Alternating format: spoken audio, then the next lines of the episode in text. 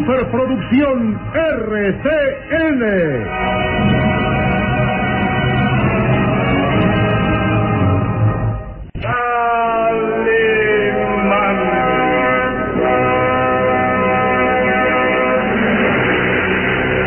Caballero con los hombres, Galante con las mujeres. tierno con los niños. implacable con los malvados. Así es, Calimán, el hombre increíble.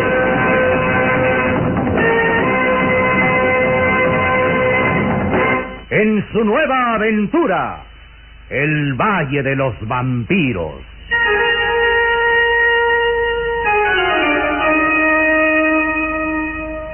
El Valle de los Vampiros.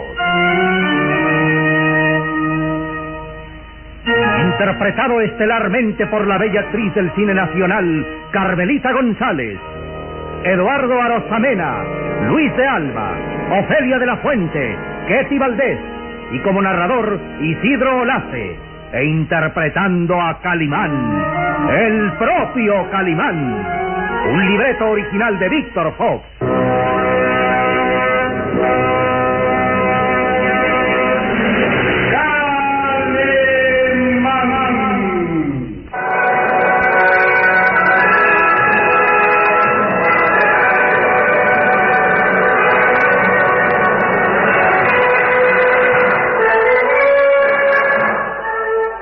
Calimán y el pequeño Solín habían llegado por fin al pueblo de Rinley en persecución del extraño señor Smith.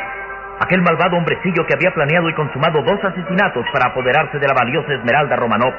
Calimán y Solín llegaban a la solitaria estación del ferrocarril después de vivir una noche de pesadilla cuando los extraños y tétricos jinetes con rostro de calaveras los habían atacado. Pero habían llegado tarde. Minutos antes el extraño señor Smith había descendido del ferrocarril y desaparecido misteriosamente según las palabras del anciano jefe de la estación. El mismo anciano que se mostraba temeroso y angustiado cuando Calimán confesaba que había sido víctima del ataque de los extraños jinetes surgidos de entre la niebla y las sombras. Asimismo, el solo nombre del conde Bartok despertaba la angustia y temor en el anciano quien les advertía que deberían marcharse de aquel pueblo maldito. Mientras tanto, el extraño señor Smith había sido llevado por el jorobado Jorvik hasta el lúgubre castillo de Boyer, situado en medio de los grandes páramos de Rinley, aquellas tierras que eran dominio absoluto del enigmático conde Bartok. El señor Smith permanecía inmóvil, temeroso, mirando el lúgubre salón del castillo donde el jorobado Jorvik lo había llevado. El hombrecillo miraba nervioso en torno y un calosfrío de terror recorría su cuerpo. Miraba los grandes ventanales cubiertos de polvo, las gruesas cortinas de terciopelo que semejaban grotescas figuras inmóviles. Miraba los escudos y lanzas empotrados en los muros de piedra. Miraba las pinturas de siniestros personajes de sonrisas diabólicas. Todo en aquel salón era lúgubre y presagiante. El extraño señor Smith se limpiaba el sudor que escurría por su cara regordeta. El jorobado Chorvik servía una copa de vino rojo.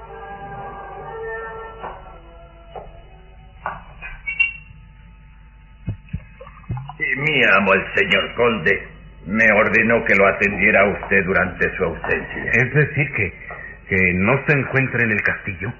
Beba usted, señor Smith. Beba usted la copa de buen vino. La mano regordeta y temblorosa del extraño señor Smith tomó la copa que parecía resbalar. Sus ojillos se clavaban interrogantes en el jorobado y... Pero ¿dónde diablos está el señor conde? Regresará hasta la noche. No antes. No antes. Diablos, pero es que no puedo esperar tanto tiempo. Quiero acabar este asunto de una vez. Me molesta estar más tiempo en este lugar que me produce náusea. Beba usted su copa, señor Smith. Es buen vino. Pero ¿a dónde ha ido el señor conde? Sabía que llegaría esta mañana y juró que me esperaría. Regresará hasta la noche. No antes. ¿Dónde está? Usted no debe hacer tantas preguntas, señor Smith. Debe limitarse a obedecer los mandatos del señor conde. Es que quiero entregarle de una vez. Creo que no debo hablar. ¿Por qué no, señor Smith? Vamos, continúe. ¿Qué iba a decir? ¿Que usted quiere entregarle de una vez al señor conde esa valiosa esmeralda que guarda en el bolsillo? Pero, ¿Cómo diablos lo sabes? Creí que sería un secreto entre el señor conde y yo. no hay secretos en este castillo que Jorvik no conozca. y usted tiene miedo de poseer esa joya. ¿Verdad? No, no, no, no, te equivocas. ¿No yo... quiere usted ser otra víctima de la maldición? Bueno, pero ¿de qué habla? Vamos, señor Smith, no trate de fingir. Usted sabe que hay una maldición que pesa sobre esa joya. Una maldición de sangre y muerte. y todo aquel que tenga en sus manos la Esmeralda Romanov sufre una muerte inesperada y violenta.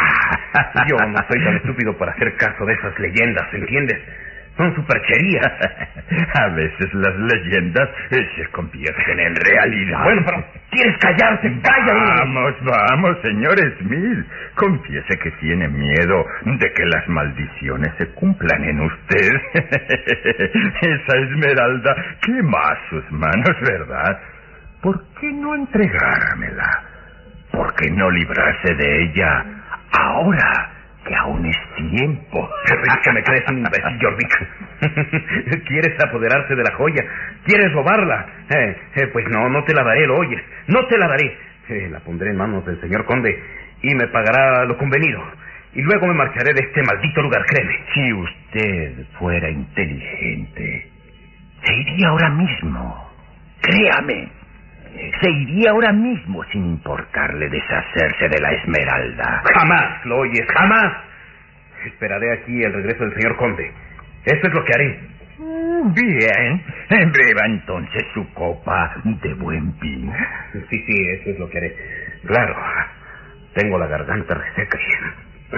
El extraño señor Smith bebió a grandes tragos el contenido de aquella copa, cuyo vino era tan rojo como la sangre. Luego se limpió el sudor que escurría hasta su cuello regordete y... Pero, no sé, no sé qué me sucede. Es, es extraño, pero siento que, que, que me asfixio. Que, que algo me, me quema la garganta. ¿Qué es esto? ¡Todo! ¡Todo me da vueltas! ¡Me has envenenado! ¡Maldito! ¡Maldito, malvado! ¡Doctor!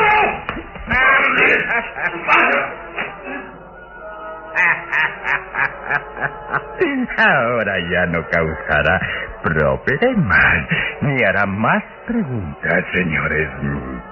Le advertí que si era inteligente debería haberse marchado antes.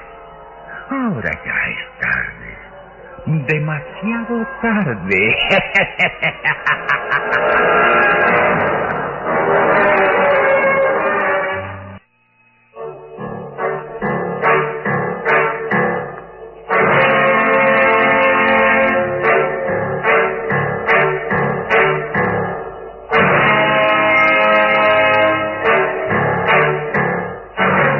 Las primeras sombras de la noche avanzaban sobre el pueblo de Rindy.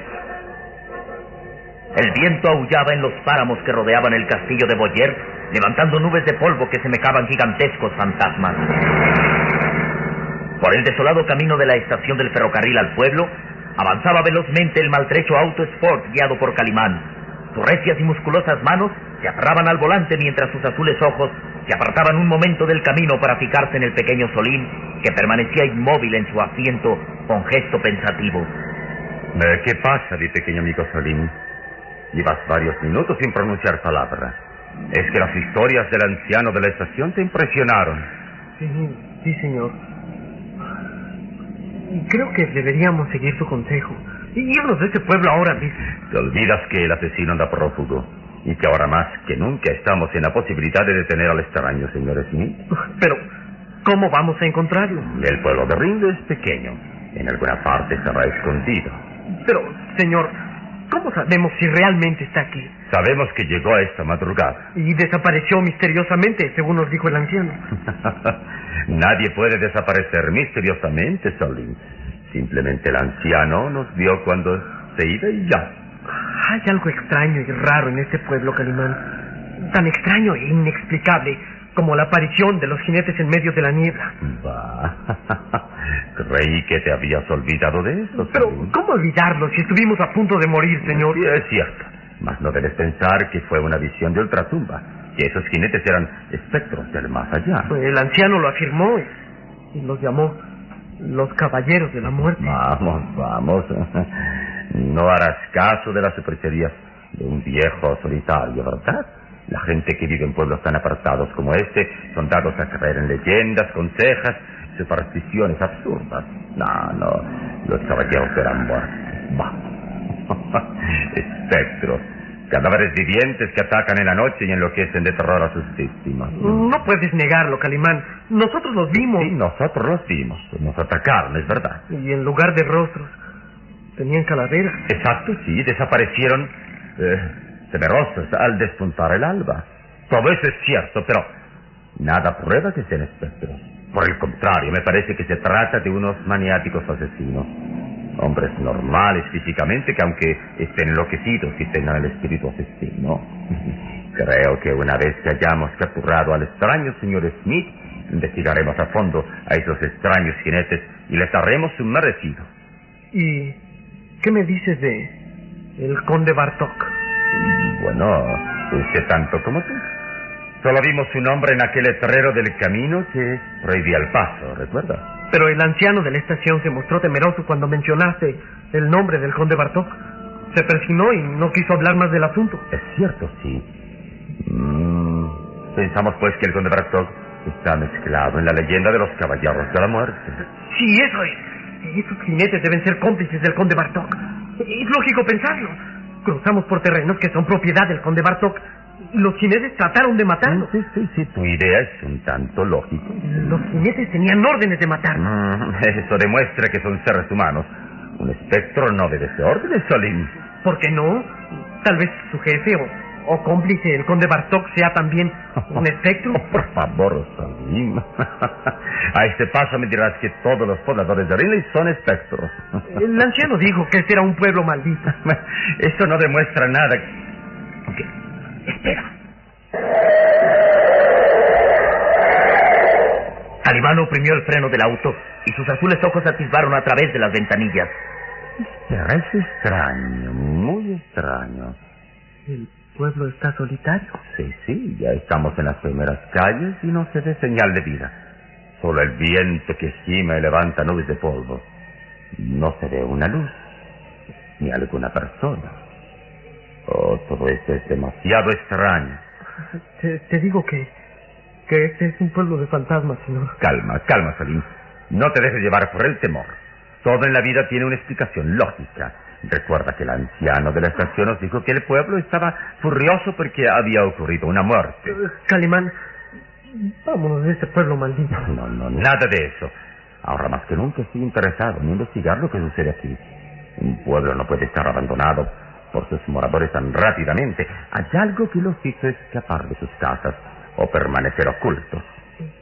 Tal vez los espectros atacarán esta noche. Solín, vamos a descender del auto para llegar hasta las casas.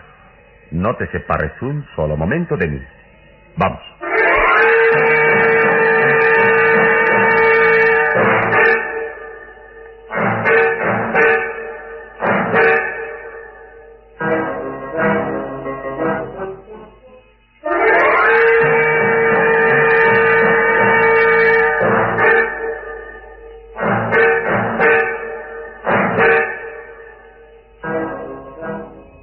Sombras de la noche envolvían el lúgubre castillo de Boyer.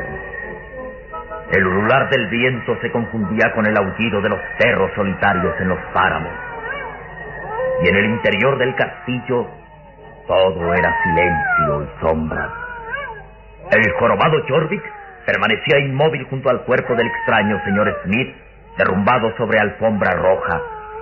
El jorobado miraba con gesto idiotizado aquel cuerpo regordete.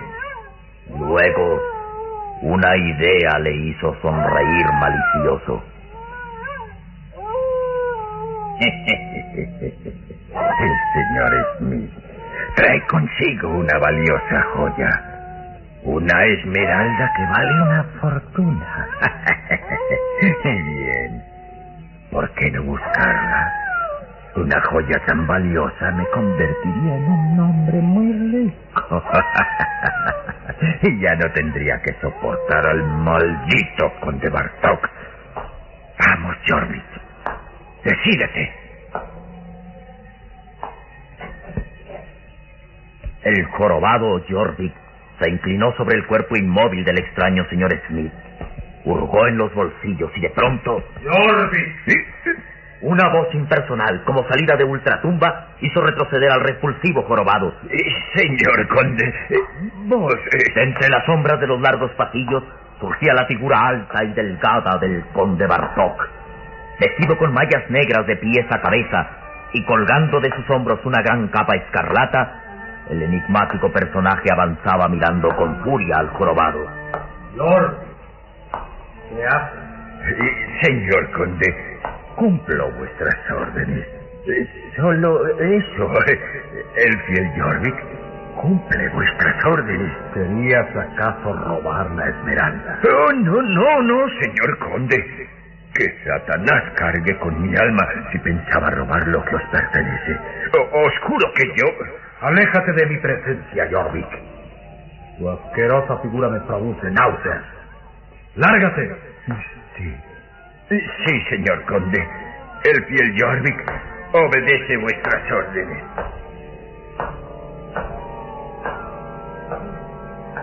El jorobado Jorvik se alejó presuroso, balanceando su contrahecho cuerpo con movimientos de simio.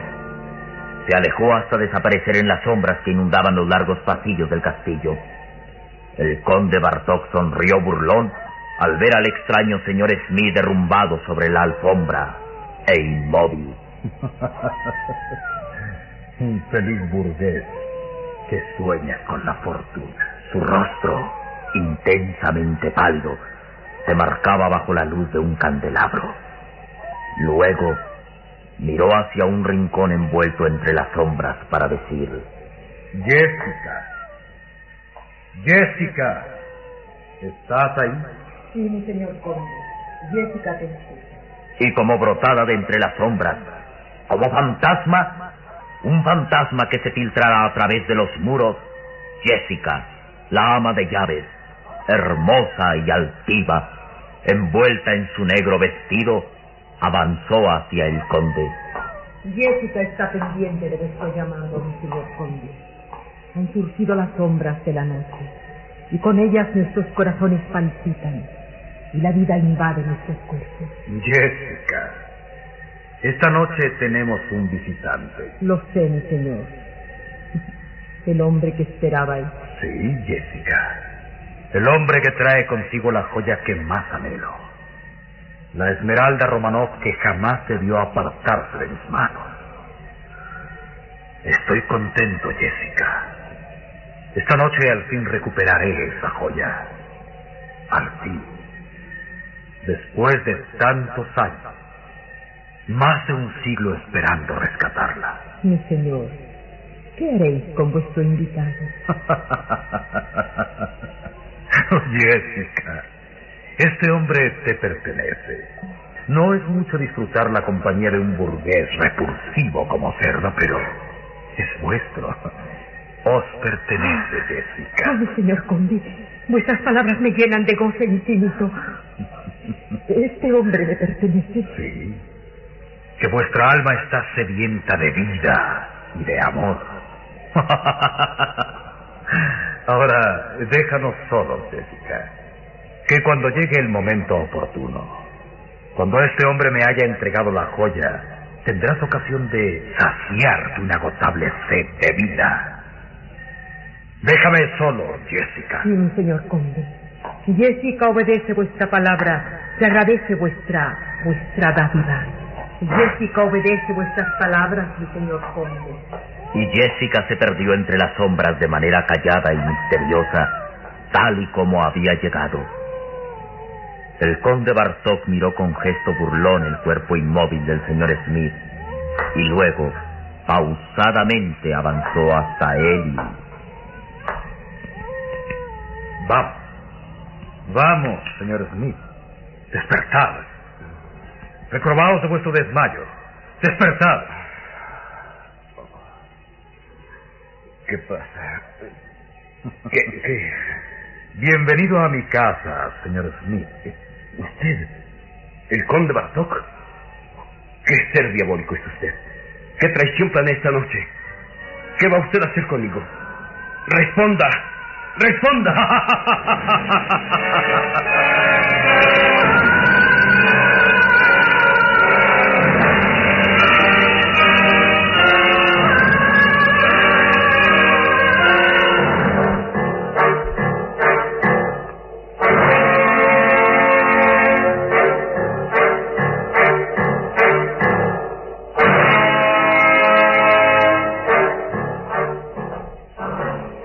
Mientras tanto, Calimán y el pequeño Solín recorrían las solitarias calles del pueblo, envuelto en las tinieblas. Penetraban a las casas solitarias y... Nada, nada. Al igual que todas las casas del pueblo, solitarias. No se advierte la menor huella de vida. Es un pueblo de fantasmas. No hay un ser con vida. Algo imprevisto, extraño tal vez, obligó a sus moradores escapar de sus casas intempestivamente. ¿Pero qué? ¿Qué? Escucha, Salim. Voces. Gritos lejanos. Sí, señor. Calimán avanzó rápido hasta la entrada de aquella casa y sus azules ojos descubrieron algo a lo lejos. ¡Luces! Algo brilla en las afueras del pueblo. Parecen antorchas, Calimán. Cientos de antorchas. Sí, sí, muchacho. Eso explica la ausencia de los moradores del pueblo. Todos están reunidos allá en la colina, con antorchas y lanzando gritos y voces airadas. Vamos allá, Solín. Sí, señor. Mira, todos parecen enloquecidos. Traen antorchas y gritan furiosos. ¿Qué están haciendo?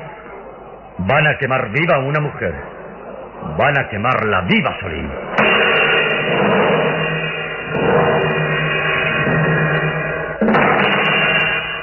¿Qué significa aquella extraña ceremonia? ¿Dejará Calimán que una mujer sea quemada viva? ¿Qué hará para luchar en aquel pueblo misterioso y maldito? ¿Qué suerte le espera al extraño señor Smith, prisionero del conde Bartok?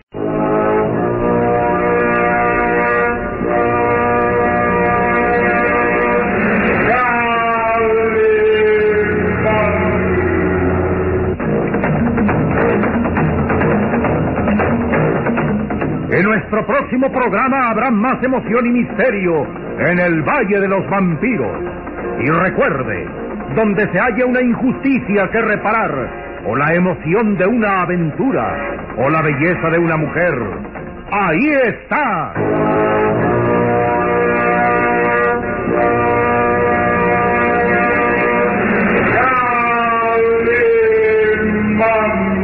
El hombre increíble.